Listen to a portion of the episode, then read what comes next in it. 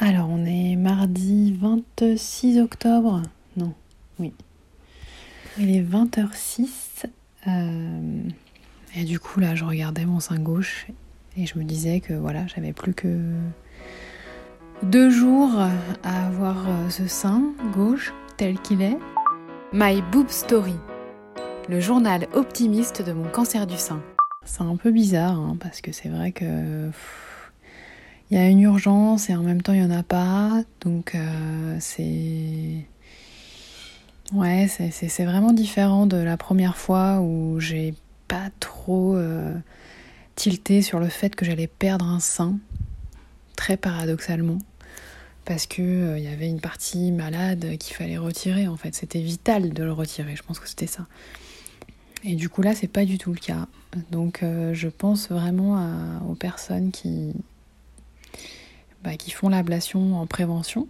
Je pense que psychologiquement, ça doit vraiment être particulier. Mais c'est la meilleure des choses à faire, hein, clairement. Mais là, ouais, j'ai l'impression d'être en plein paradoxe. D'un côté, je suis contente parce que voilà, ce sera fait et il faut le faire. Et d'un autre, euh, ouais, il faut se remettre dedans, quoi. Ouais, donc pas, pas motivé au top. Euh, en même temps, plus ça arrive, bah, plus ce sera fait. Et là, je suis en train de mettre des petits trucs en place pour que ce soit cool. Genre, je me suis dit que j'allais prendre mon gel douche de cet été. Comme ça, j'ai l'odeur de cet été qui est sur moi. Euh, je pense que c'est ce que je mettrai avant d'aller au bloc. Du coup, voilà, je me dis c'est ce genre de petit truc qui fait que qu'on se sent bien. Minuit 57. Alors j'étais chez ma psy tout à l'heure et il en est ressorti quelque chose d'assez intéressant. Donc je disais que voilà, j'étais j'étais stressée de l'opération euh, qui arrivait vendredi et que je me remémorais des trucs pas cool et, euh, et que j'avais l'impression que je prenais pas le temps de me préparer. Et elle m'a dit mais est-ce que vous avez vraiment besoin de vous préparer? Et c'est vrai en même temps. Est-ce que j'ai vraiment besoin de me préparer? Bah je crois pas. Je crois que voilà, c'est comme ça. Et puis euh, je, sais ce que je veux en fait. Je sais que c'est ça que je veux faire, je sais que c'est ça qu'il faut faire, que je suis super bien encadrée, que je suis voilà, que ça va bien se passer en fait. Et puis euh, la logique veut que je sais comment ça se passe, je connais les équipes. Il n'y a pas de raison que ça se passe mal. Il n'y a pas de raison que ça aille pas. Donc je pense que c'est la part de moi qui n'a pas envie en fait d'y aller, d'y retourner. Le traumatisme aussi qui joue. Parce qu'il y a du traumatisme, hein, clairement.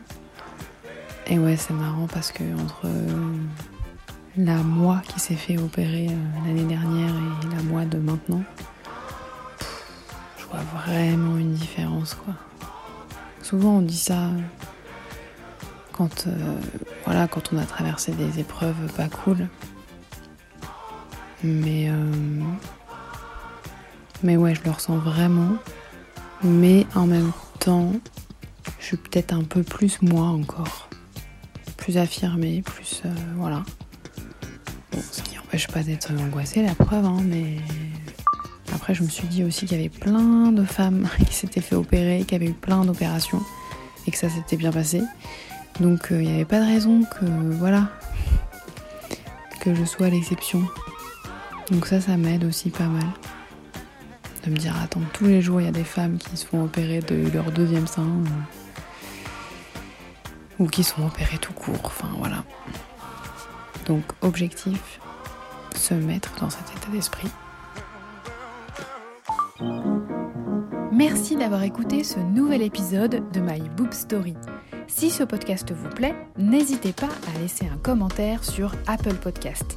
Et pour ne manquer aucune actualité de votre podcast préféré, rendez-vous sur Facebook et Instagram myboobstory.podcast. À jeudi!